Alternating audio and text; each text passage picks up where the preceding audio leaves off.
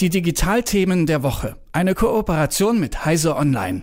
Ihr erinnert euch sicher noch an die letzten großen Cyberattacken, zum Beispiel auf SolarWinds und die Microsoft Exchange Server oder Colonial Pipeline, der in Teilen der USA zu Spritengpässen geführt hat. Wir haben über diese Cyberattacken ja auch an dieser Stelle schon mal gesprochen und solche Cyberattacken werden in Zukunft vermutlich häufiger auftreten. Deswegen hat US-Präsident Joe Biden jetzt erklärt, wie die USA auf solche Angriffe reagieren könnten, nämlich mit physischen Waffen in einem echten Krieg. Er hat also damit gedroht, das Ganze von der digitalen Welt in die reale Welt zu holen. Drastisch oder angemessen? Darüber spreche ich mit Martin Holland von Heise Online. Hallo Martin. Hallo. Warum kündigt Biden so drastische Maßnahmen auf Cyberattacken an? Ähm, ich habe auch ein bisschen überlegt, also ich würde als erstes sagen, dass das nicht per se neu ist. Also sowas wurde auch früher schon mal ähm, angedroht. Aber was ich jetzt, ähm, also wie ich das aktuell einschätzen würde, ist, dass den USA nicht wirklich was einfällt, was sie dagegen machen können. Also das ist, glaube ich, so ein bisschen das Problem, weil wir haben also äh, diese Attacken, die jetzt die letzten Monate wirklich für viel Aufsehen gesorgt haben, ähm, die werden oft Russland zugeschrieben, auch manchmal China. Und ähm, irgendwie habe ich das Gefühl, dass man da nicht wirklich eine Handhabe hinzubekommen scheint. Also, dass man nicht wirklich irgendwie hinkriegt, das zu stoppen. Und das wirkt so ein bisschen so, naja, jetzt eskalieren wir weiter mit den Drohungen, was wir machen könnten. Wäre es nicht zum Beispiel eine Alternative, dann die Gegner auch einfach zurückzuhacken? Also könnten die USA nicht auch einen Cyberangriff dann starten?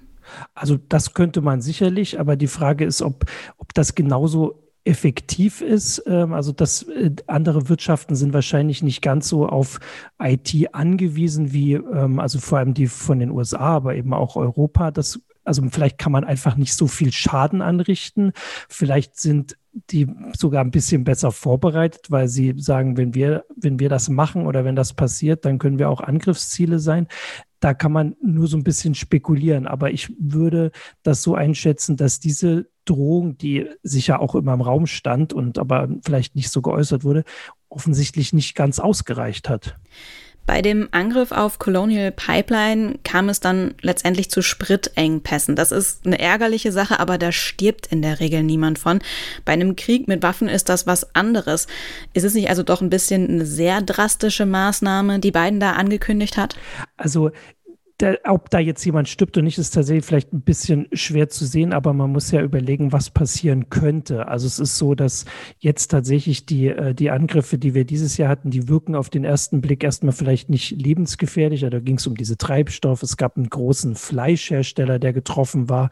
Ähm, aber es also wir hatten immer schon die Geschichte mit den Krankenhäusern und da ist tatsächlich vorstellbar, dass sehr schnell sehr viel ähm, also passieren kann. Wenn im Krankenhaus die IT nicht mehr funktioniert, dann können sehr schnell äh, Menschenleben davon abhängen. Und das gab es eben schon. Und jetzt äh, kann man sich vorstellen, dass es verschiedene andere Bereiche gibt, wo das eben auch Konsequenzen haben könnte, wo Menschen sterben. Natürlich ist die Frage, ob das angemessen ist, darauf dann mit, mit einer Kriegsrhetorik zu ähm, reagieren. Aber ähm, zumindest sollte man das nicht also so komplett ausschließen, weil es bei manchen Bereichen und diese kritische Infrastruktur, das kann ja also, wenn Energienetze angegriffen werden, dann sind es auch nicht nur Krankenhäuser, dann können es alle möglichen auch lebenswichtigen Entscheidungen äh, betroffen sein, ähm, kann das schon schnell heftige Konsequenzen haben, heftigere, so rum würde ich sagen wenn Bidens Drohung, sage ich mal, jetzt nichts bringt. Diese so Hackerangriffe auf kritische Infrastrukturen lassen sich ja nicht ausschließen. Sollten die USA und andere auch äh, andere Länder sich dann nicht auch besser vor den Cyberangriffen direkt mal im Vornherein schützen? Also genau, das wäre das, was ich auch als erstes sagen würde, dass man auf jeden Fall ein bisschen mehr offensichtlich machen kann. Ähm, also es gibt Angriffe, wo man das Gefühl hat, dass hier ähm, nicht richtig sich vorbereitet wurde. Also vor allem, wenn man eben nicht genug Backups hat, um zu sagen, wenn, wenn die Computer verschlüsselt werden, dass man eben nicht schnell einfach mal äh, auf Backups, also die Backups wieder einspielen kann. Das kann man auf jeden Fall vorbereiten.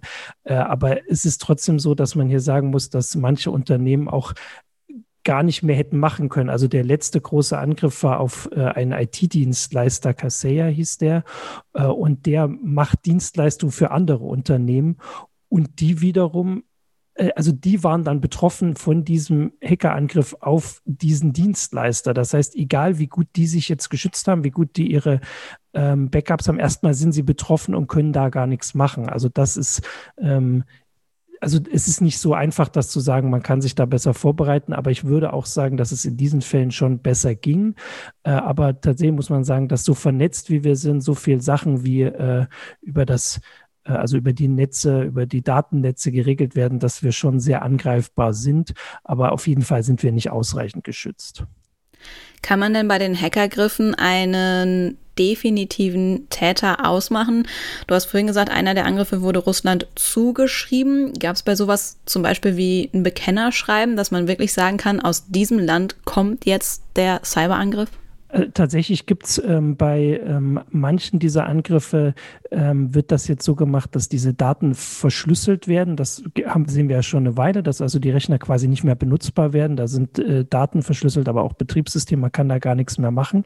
Nur jetzt die nächste Taktik, dass man sagt, wir, ähm, wir veröffentlichen die auch ähm, und wenn ihr uns nicht genug Geld gebt, wenn er uns kein Lösegeld bezahlt. Und dann natürlich muss derjenige, der das veröffentlicht, so ein bisschen auch sagen, wer er ist. Und das sind dann bekannte Gruppen und die werden zumindest zugeordnet. Das muss trotzdem, also die sagen nicht, wir sitzen hier in, in, äh, in Moskau oder in St. Petersburg oder in Berlin.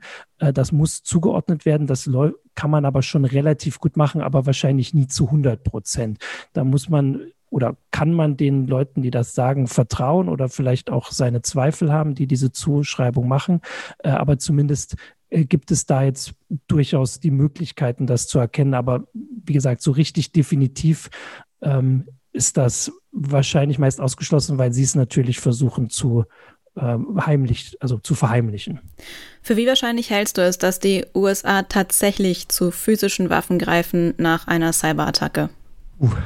Also ich hoffe, dass das nicht passiert. Jetzt ist natürlich eine Frage, auf welchen Zeitraum man sich da bezieht. Also angesichts der äh, Vernetztheit wird das ja immer nur noch wahrscheinlicher, dass diese Angriffe schwerwiegende Folgen haben und wahrscheinlich könnte das schon irgendwann passieren. Ich hoffe natürlich, dass das äh, keinen großen Krieg zur Folge hat, aber ich könnte mir schon vorstellen, dass es ähm, zumindest Angriffe zur Folge hat, wobei ich auch denken würde, dass äh, die USA sicher ein bisschen zurückhaltender sind, wenn sie sagen, die Angreifer sitzen in Russland, als zum Beispiel die Angreifer sitzen in, im Irak oder in Syrien oder so, wo eh schon äh, Kriege geführt werden. Also da könnte ich mir vorstellen, dass unterschiedlich reagiert wird. Und ich hoffe, dass das nicht passiert, aber ich äh, ausschließen möchte ich das auch nicht.